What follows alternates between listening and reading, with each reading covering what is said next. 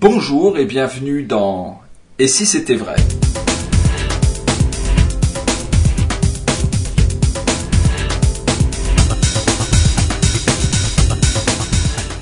Et si c'était vrai, une discussion avec Dominique Duvivier. Dominique Duvivier, bonjour. Bonjour. Nous sommes bah, déjà à l'épisode numéro 3 et on parlait euh, lors du dernier épisode de l'abnégation qu'il faut, l'investissement de soi pour se présenter devant le public. On a parlé de l'investissement en temps, de l'investissement en argent, etc. Mais moi, j'aimerais aborder l'investissement de, de soi, se présenter devant un public, lutter contre quelque chose qui peut être extrêmement gênant, en l'occurrence le trac, se, se donner au public. C'est pas si simple. Comment on fait? Très bonne question, euh, une vaste question. Comment on fait? Euh, Je peux peut-être essayer de te dire comment je fais. hein. Oui. Ça aidera peut-être. Ouais, ouais. Moi, ce que je peux te dire, qui va peut-être pas rassurer euh, pour débuter, tu vois, je viens de faire un nouveau spectacle. J'ai joué la, troisième euh, hier. Et euh, bah, avant d'entrer sur scène, quand je dis avant, c'est euh, une heure ou deux avant, puisque le spectacle, le premier spectacle que je donne seul, qui durait une, trentaine de minutes, est joué à 19h30, et on arrive au double fond à peu près vers 16h, 16h30, pour donner une idée. hein. Oui.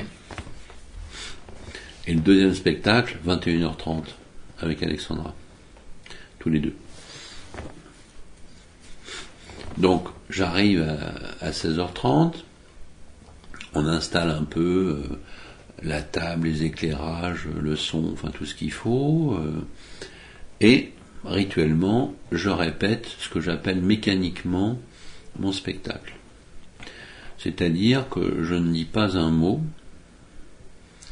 mais je vais faire toutes les actions techniques de magie ou pas de magie, mais tout ce qui va être le comportement, tout le bougeage du corps euh, et euh, de tous les mouvements que je vais effectuer euh, pendant ces 30 minutes.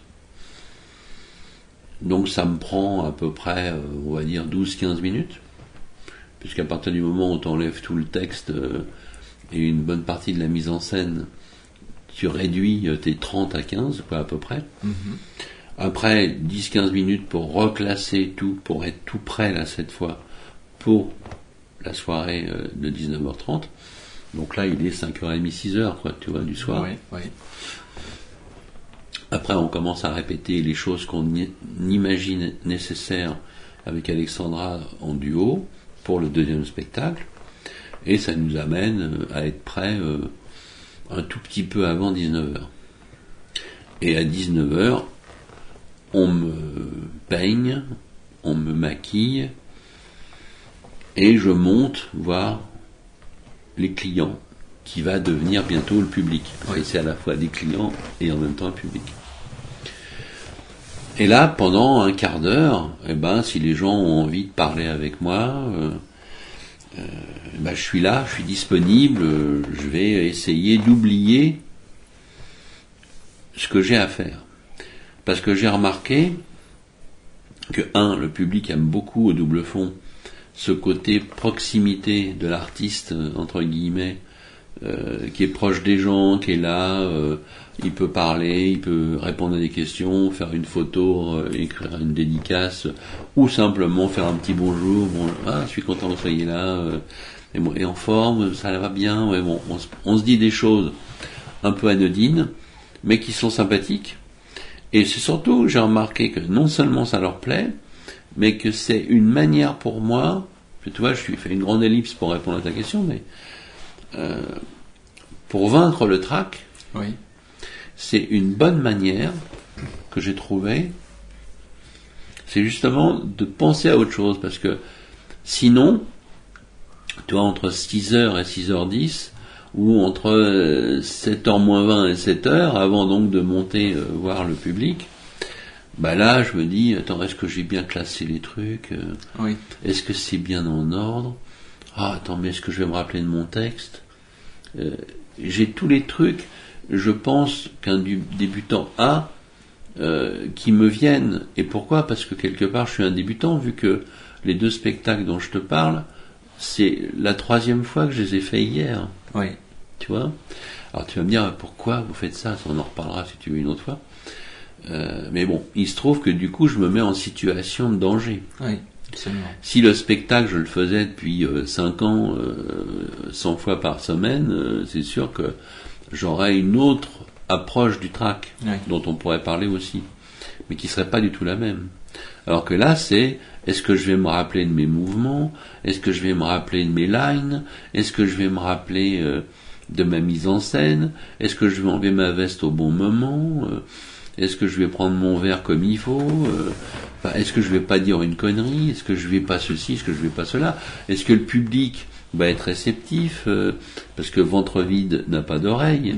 Et là, je me tape en première partie euh, des gens qui viennent d'avoir les embouteillages pour venir, euh, qui ont pas dîné, qui ont pris un verre, un verre de champagne ou autre chose, éventuellement ont grignoté une petite connerie, et là maintenant ils descendent, et je vais leur faire un spectacle de 30 minutes avant le dîner. Absolument.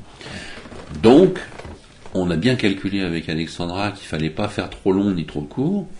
C'est la première fois qu'on fait ça au double fond, parce que d'habitude on fait du, du close-up en haut. Oui. Et seulement après on les fait descendre pour le spectacle une fois qu'ils ont dîné. Là, pour la première fois, on a fait cette tentative, puisqu'on essaie tous les ans d'innover d'une façon ou d'une autre. C'est une forme de risque. euh, Exactement, c'est encore un autre risque. Et euh, on- donc on s'est demandé est-ce que ça va plaire, pas plaire, euh, est-ce qu'ils vont pas trouver ça trop court, est-ce qu'on va pas trouver ça trop long, est-ce que voilà, on, s'est posé mille questions. Et comme c'était nouveau, encore une fois parce que c'était un nouveau spectacle que j'ai écrit spécialement pour faire ces six fois, parce que je vais le faire juste six fois et après c'est fini. Bah oui, il y a le trac et je te répète, une des manières de le vaincre, c'est de faire beaucoup de choses, euh, un peu comme tu me disais toi à titre personnel, tu travailles encore plus parce que tu as des soucis. Mhm. Bah là c'est pas des soucis, mais c'est des soucis d'une certaine façon, tu vois. Donc euh, la joie par le travail, comme disait Mao Tse-tung, ça n'a pas que du mauvais, tu vois, parce que c'est vrai que moi je me suis euh, immergé dans le travail. Euh, en plus, pour vaincre le trac, alors là maintenant je réponds d'une autre façon à ta question. Euh, j'ai travaillé euh, pendant six mois ce fameux spectacle de 30 minutes, également le travail euh, du spectacle avec ma fille Alexandra qui dura lui une heure et demie. Bah, on a fait six mois de travail là-dessus. Ouais. C'est-à-dire que j'ai travaillé chaque réplique, chaque mise en scène, chaque effet, chaque mouvement, chaque enchaînement, euh, de trouver le- la crédibilité de ce que je raconte, même si ce que je raconte est absurde, pour rendre logique cet absurde pour que ça devienne pratiquement plus absurde Ouais. et que tout ait une, une raison d'être. Dès l'instant que je, je sens que j'ai trouvé toutes les réponses aux questions que je viens de poser là, j'ai euh, 90% d'adrénaline en moins, euh, le stress disparaît, il reste plus que le trac à la fin qui est plutôt sain. Car si on n'a plus le trac, c'est qu'on a la grosse tête, euh, la tête a ronflé tellement qu'on se rend même plus compte. Donc moi je crois que c'est sain d'avoir le trac. Maintenant, il faut pas qu'il soit paralysant. Ça, c'est le stress. Oui. Mais je pense que le stress est plutôt, euh, enfin, pour ma part, euh, venu ou vient quand tu n'es pas au point. Oui. Quand tu es au point et que tu dois quand même affronter le public, ça c'est une autre part, je n'ai pas encore commencé de te répondre.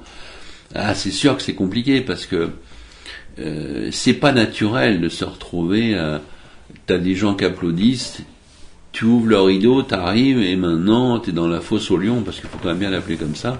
Les gens sont à la fois là euh, pour toi, mais ils sont là aussi euh, avec ce qu'ils sont. Oui. Donc ils sont évidemment réceptifs et ça c'est une chance qu'on a gagnée grâce au double fond. Ils viennent voir de la magie, voir ils viennent voir Dominique Duvivier qui est moi. Oui, peut-être.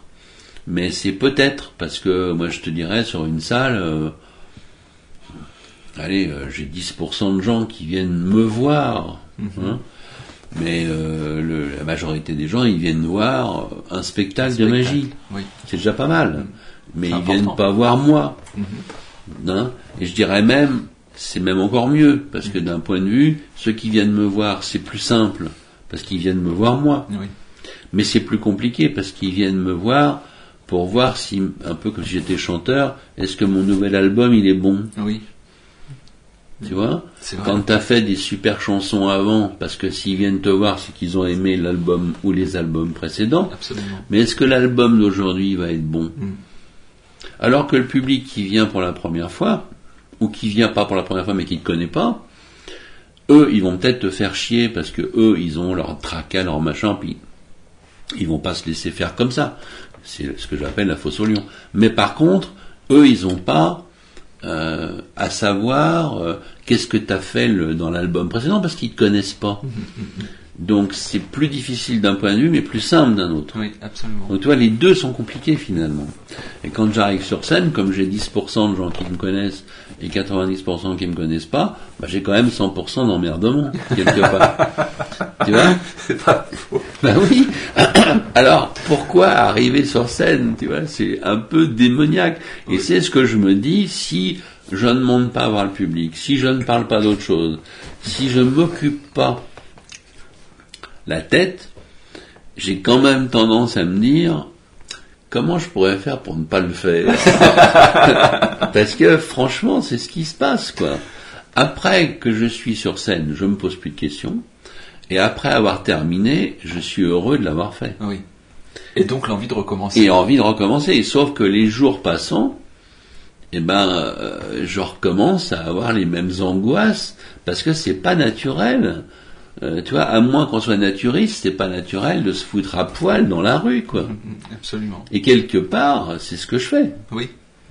Bien sûr. Alors, euh, si t'es un Apollon, euh, encore tu peux te dire, bah, les gens vont mater, euh, je suis, euh, tu vois, bien musclé et tout, mais moi, tu vois, je suis pas tellement musclé et tout, ou je le suis plus. Donc, on peut plutôt se foutre de ma gueule qu'autre chose, Ouais, tu ouais. vois. C'est pas évident. Et pourtant, il y a quelque chose en moi qui me pousse à être sur scène euh, et à adorer ça, euh, euh, adorer donner du plaisir, mais adorer en recevoir par les, les étoiles qu'il y a dans les yeux. On pourra en reparler, mais bon, déjà à la base, je sais pas si ça répond un peu à ta question. Oui. Et donc, au, bout de- ce, qui est, ce qui est amusant, c'est que on se rend compte que malgré tant d'années d'expérience, vous avez les mêmes préoccupations que celui qui vient d'acheter sa boîte de magie et qui est en train d'apprendre ses tours et qui veut les présenter euh, à sa famille. Quoi. Exactement. Ce sont les mêmes préoccupations. Oui, parce que je pense que euh, c'est ce qui est génial dans le spectacle vivant, et c'est ce que je disais dans une interview hier soir, justement à l'issue du spectacle, c'est que, mais comment, il y a un, client qui disait, un spectateur, euh, mais comment oser faire un spectacle qui, qui se joue que six fois? C'est dément, Et je disais, bah ouais, on peut en parler longuement, mais je vais vous répondre d'une façon assez euh, simple. Moi, je trouve le challenge intéressant à l'ère euh, du zapping, à l'ère de, de la surinformation dans les médias, la télé, cinéma, etc. Je trouve intéressant que dans un lieu aussi petit et en même temps aussi connu dans le monde que le double fond, d'oser faire quelque chose qui se joue que six fois, et si tu le rates, eh ben c'est foutu. Je trouve c'est intéressant. C'est intéressant pour moi, mais c'est intéressant pour le public aussi.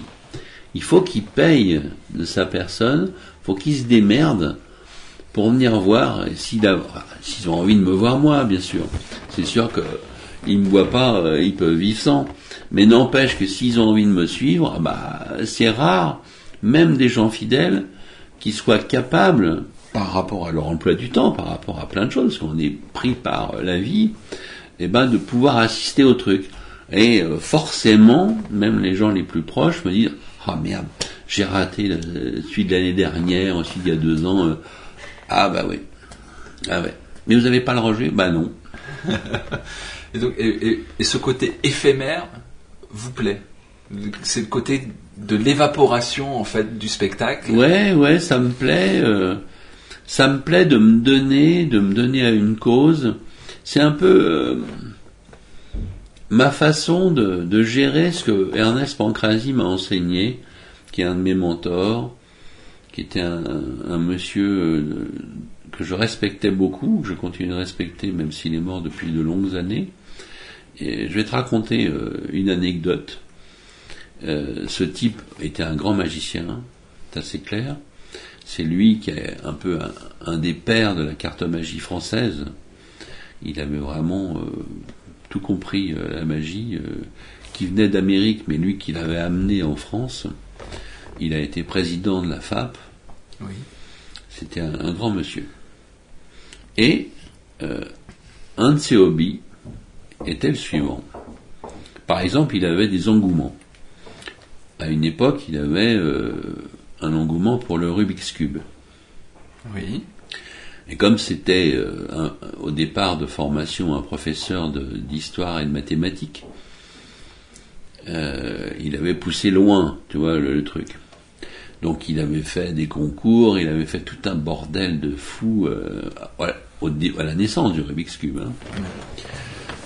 Et il avait trouvé une technique pour euh, faire méga super vite son Rubik's Cube. Et ensuite, il prenait une grande feuille 21-29-7 et il écrivait mot à mot toute la routine. C'était la routine dans notre jargon, c'est toute l'explication détaillée de chaque mouvement, de chaque étape pour réaliser euh, le truc en trois dimensions du Rubik's Cube, tout mélangé pour arriver à le résoudre Oui. avec bien sûr un texte qu'il avait qu'il écrivait, qu'il avait inventé, et des petits dessins. Ouais. Mais il écrivait avec des pattes de mouche. Mais c'était dingue. Euh, moi, si j'écris une page, lui, euh, sa page, ça faisait, mais sans mentir, peut-être 20 pages à moi. Ouais. Toi, le mec, il écrivait, mais tout petit, tout petit, tout petit. Donc, il se faisait chier, tu vois, à écrire. Et des fois, il me montrait, ah, ça y est, j'ai enfin écrit. Ça y est, j'ai écrit l'explication totale du Rubik's Cube. Et il me montre, il avait deux pages. mais, euh, tu vois, écrit, mais tu vois, pas possible. Et il me dit, vous voyez, ça y est, là, je suis content, j'en suis toujours, vous voyez, je suis content, j'ai fini. Et là, je le vois, et il déchire. Je dis, qu'est-ce que vous faites? Ah ben, il dit, ça y est, j'ai fait. Je dis, mais vous venez de déchirer, vous n'avez pas de double Ah ben non. Et là, vraiment, pendant euh, plusieurs mois, je l'ai pris pour un fou. et avec le temps, j'ai trouvé, tu vois, c'est une philosophie, je trouve, extraordinaire. Ce mec, il se mettait, je te répète, il avait des engouements, là c'était le Rubik's Cube, mais un autre coup ça allait être autre chose. hein. Et pendant trois mois, six mois, un an, il se mettait dans un truc, il formalisait, Oui. il écrivait tout comme il faut, et une fois que tout était terminé, tchic, tchic, tchic, poubelle. Incroyable. Et ça vraiment, je te répète, pendant longtemps je l'ai pris pour un fou, et après j'ai respecté ça, et j'ai trouvé ça euh, finalement euh, dans l'air de, de la vie, quoi. Oui. Oui. Et c'est indirectement ce que je fais moi avec ces spectacles. D'accord. Tu vois? Ouais. Je fais mon spectacle, je me suis fait chier pour le faire, parce que c'est un gros boulot. Surtout qu'un vrai spectacle, comme on me le disait encore hier, mais enfin, euh, quand on fait un spectacle plusieurs mois, plusieurs années, on trouve des, d'autres lines, d'autres machins, d'autres. Je dis oui, oui, bah justement, moi ces spectacles-là, mon challenge, c'est non seulement de les faire six fois, mais c'est qu'ils soient prêts, comme si ça faisait 100 fois que je les faisais. Je vois. Tu vois? Et une fois que c'est fait, hop, ça y est, c'est- bon. euh, Vous vouliez donner une patine au, spe- au spectacle. avant même que Ah, je l'ai fait. oui. C'est une autre façon de faire. Alors, par contre, j'ai d'autres spectacles, c'est une question de profondeur, de, de peut-être même d'écriture ou de scénario ou de je sais pas quoi. Euh, Je sens qu'il y a des spectacles que j'écris. Là, ça serait dommage de les faire que six fois. Oui. Donc ceux-là, je les écris pour les faire un an ou deux. De toute façon, c'est rare que je fasse plus d'un an ou deux. Oui. Mais un an ou deux, parce que là, je sais qu'il va y avoir des rebondissements, euh, je vais sûrement retrouver des bidules, des trucs, euh, tu vois. Alors que ce genre de spectacle-là que j'ai écrit là, euh, que j'ai fait là, que je vais refaire encore deux trois fois, eh ben, euh, ouais, c'est bien comme ça, et je suis content, et je suis content de m'arrêter. Tu vois, je- ça fait trois, je suis content d'en avoir encore trois à faire, mais je serais content d'arrêter. Très bien. Très bien. Vous serez content d'arrêter. Nous, on n'est pas content d'arrêter.